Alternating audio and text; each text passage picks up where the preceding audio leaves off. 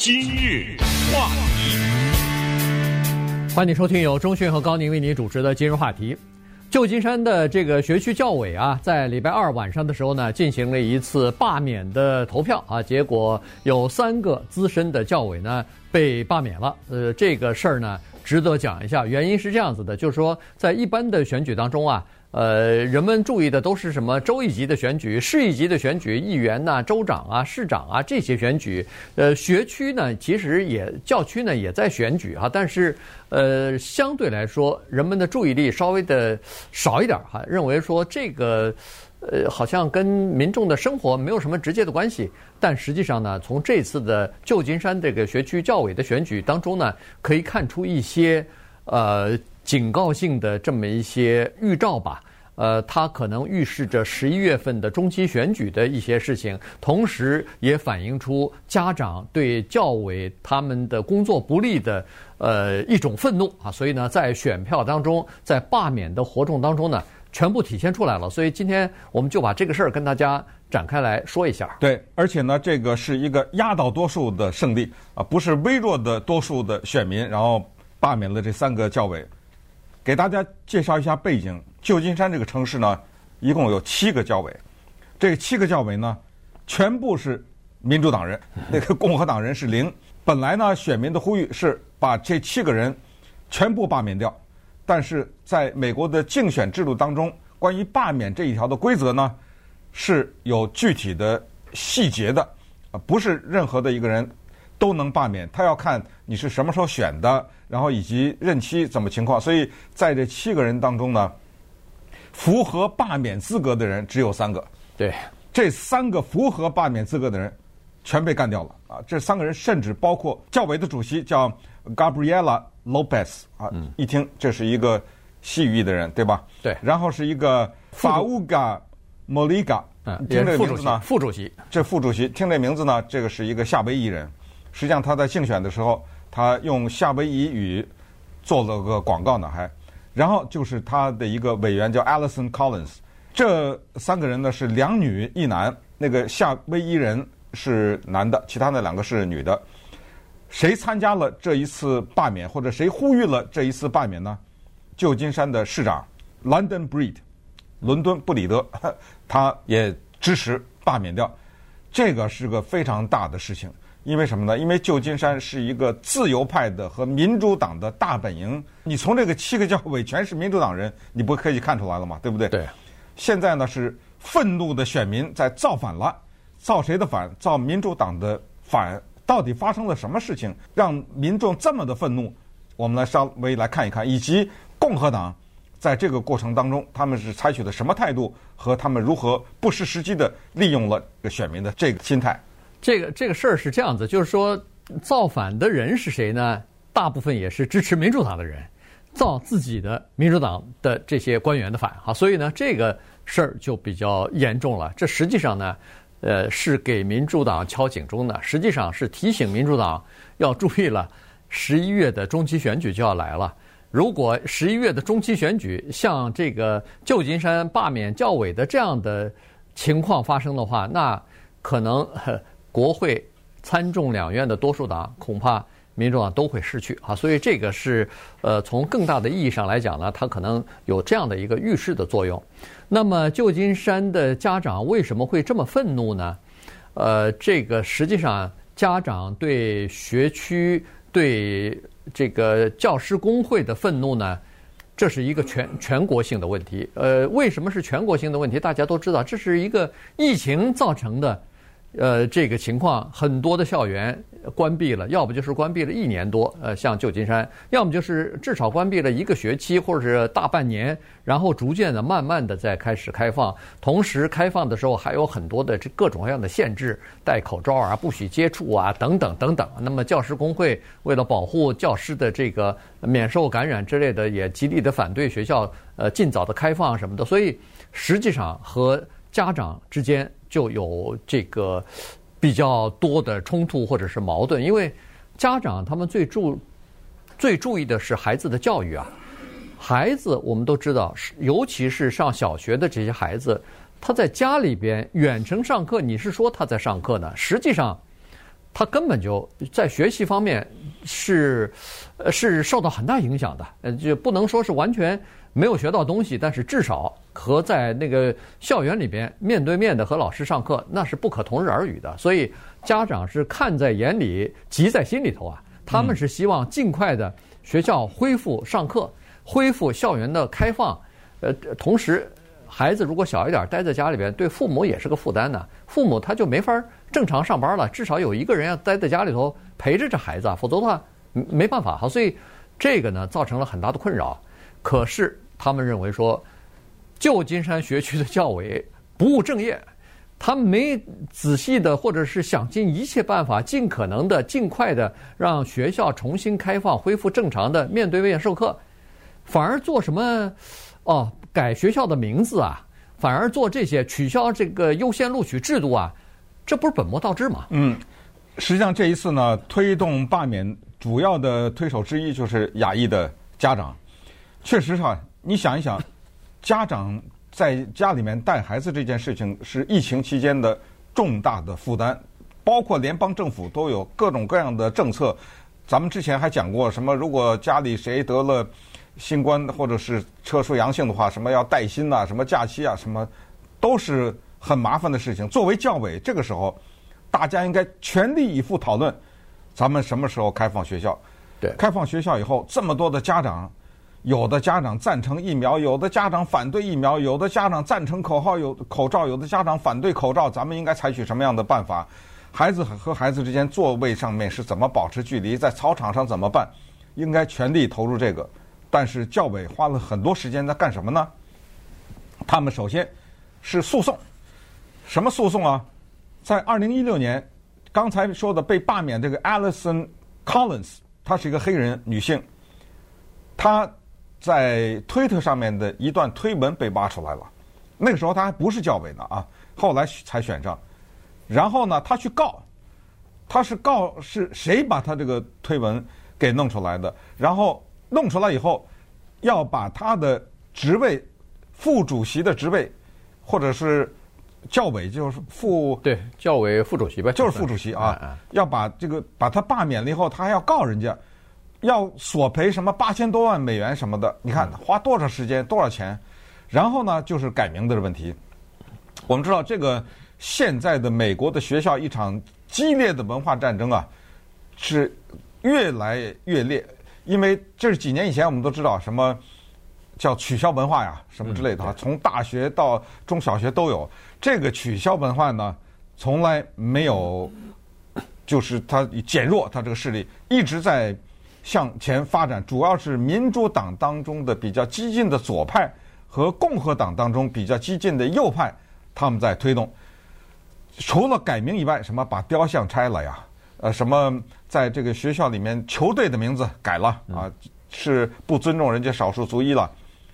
旧金山一共一百一十五所各种各样的学校，其中呢五万来学生啊，这是公立学校，有四十四个学校的名字啊，是什么？华盛顿高中、林肯小学，对吧？对。范士丹中学什么之类的。范士丹在一九八十年代的时候曾经是旧金山的市长，后来他一路当选了联邦的参议员，一直做到现在九十了吧？对不对？呃，八三年的时候呢，旧金山一次民众的大型的罢免，要把范士丹 Barbara Feinstein 把他的市长的这个职务啊给他取消掉，但是没有成功。八三年以后到现在就这么多年，现在成功的推翻了三个教委，改名字就说什么华盛顿这个名字不能用，华盛顿是美国国父啊，不能用。为什么？因为他曾经家里养过奴隶。林肯不能用啊，因为林肯在对待印第安这个问题上面。他是有责任的，对印第安人有过迫害，也不能用。范士丹拿掉，用他的名字命名学校。他当年也曾经在我们的这个学区里面弄过什么邦联的旗帜，对不对？挂在市政府啊什么之类的。他做市长的时候，把大量的时间花在这儿。这些事情要不要做？他们这样的做对不对？对不对？然后以及。他们在要改华盛顿、改林肯、改范志山这个过程中，他们有没有足够的证据？他们有没有收集到了正确的历史的信息？这些都是值得怀疑的。但是刚才说的疫情的那些事儿你不管，你把金钱和时间花在这儿，你说老百姓能不愤怒吗？对。然后等会儿我们再说说关于旧金山一个著名的高中要取消考试的这件事情。今日话题。欢迎继续收听由中讯和高宁为你主持的今日话题。这段时间跟大家讲的呢是星期二的时候啊，这个呃洛杉呃不是洛杉矶了，旧金山的学区教委的一次罢免的行动啊，在投票的过程当中呢，以压倒性的多数呢，把三名这个要求罢免的呃官员呢都给罢免了。这都是学区的教委哈，所以这事儿呢要这讲一下。呃，是这样子哈，在旧金山，这算是美国一个。呃，怎么说呢？算是一个比较自由派的这么一个城市啊。我觉得应该恨不得是最最自由了，对对对。嗯。呃，你仔细回顾一下美国的历史，包括这个越战期间，反越战的这个整个的活动，不就在旧金山，就在这 Berkeley 开始的嘛？哈，所以那个是自由派的大本营了。以及美国的同性恋运动都是从那儿发起的嘛。它是属于一个比较包容性算是比较强的。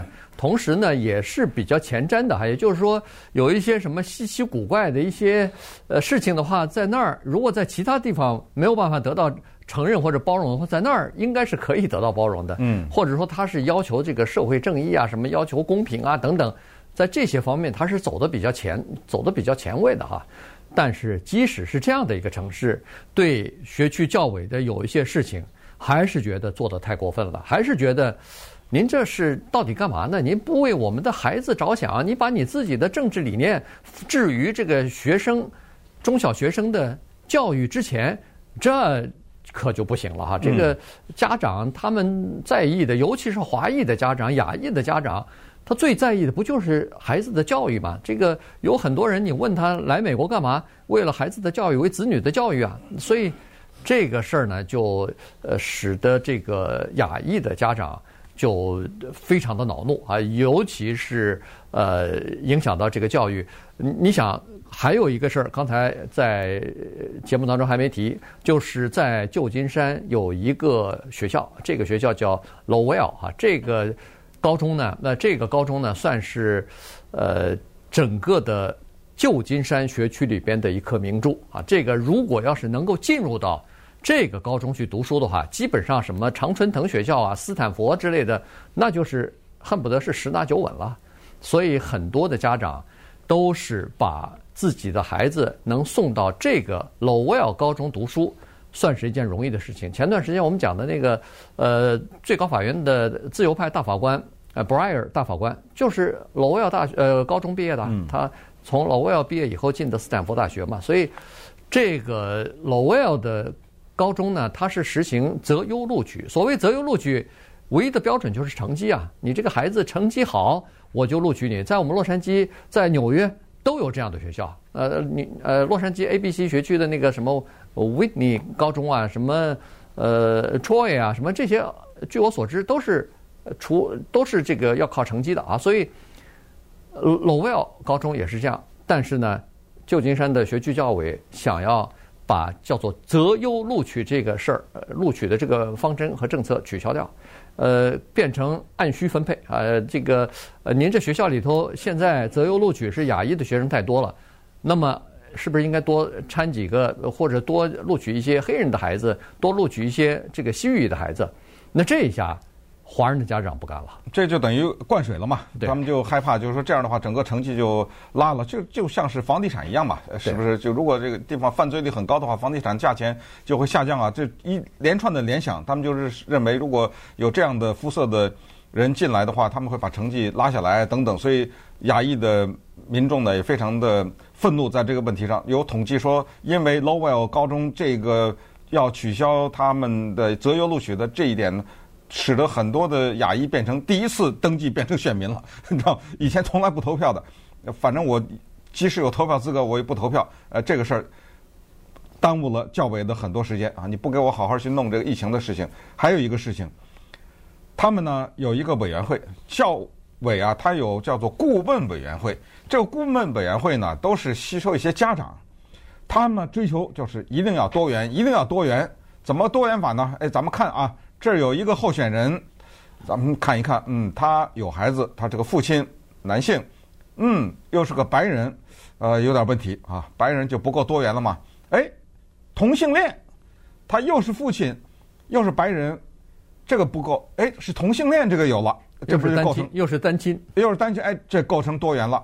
花了好几天的时间讨论这个父亲可不可以进入来，他构不构成多元？这个选民气得不得了，你知道吗？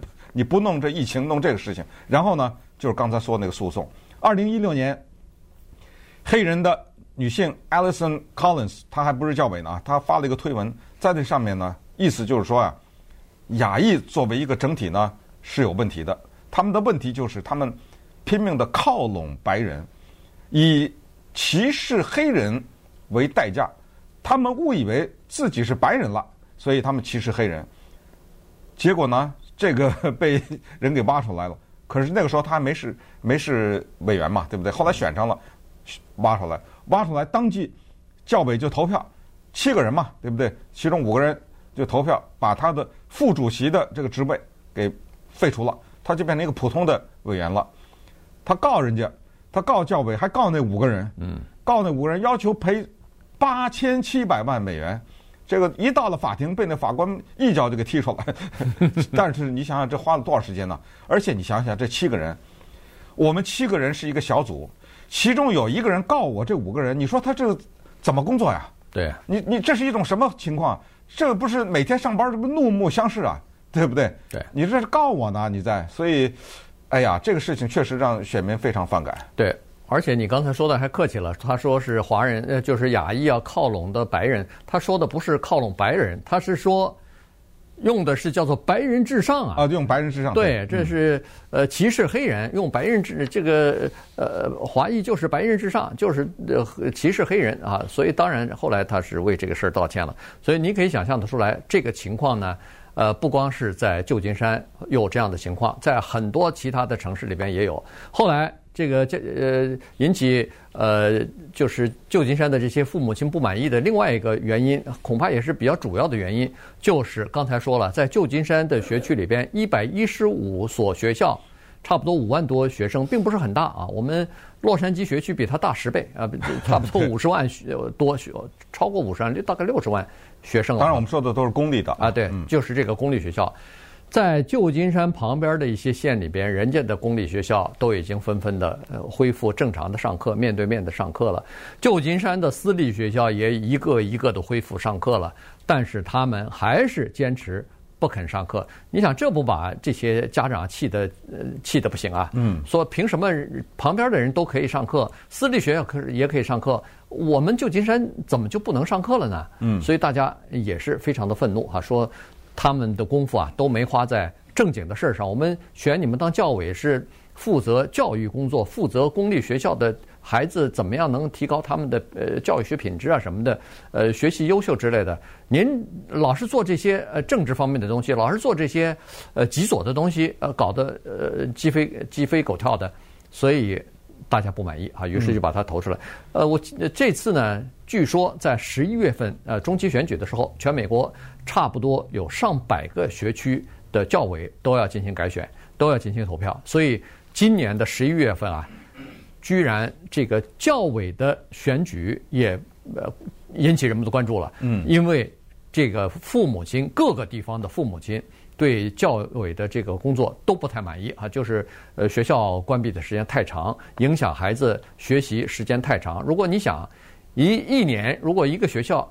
我指的是公立的中小学关闭一年的话，实际上啊，就等于孩子放了一年的羊，等于孩子一年没好好学习。那以后他在读初中、读高中的时候，那这一年的空档，这一年没有学的，一定会显露出来的。对，那如果您没有跟踪美国的教育，尤其是公立教育的这个问题呢，也我们就是稍微呢给大家介绍一点背景。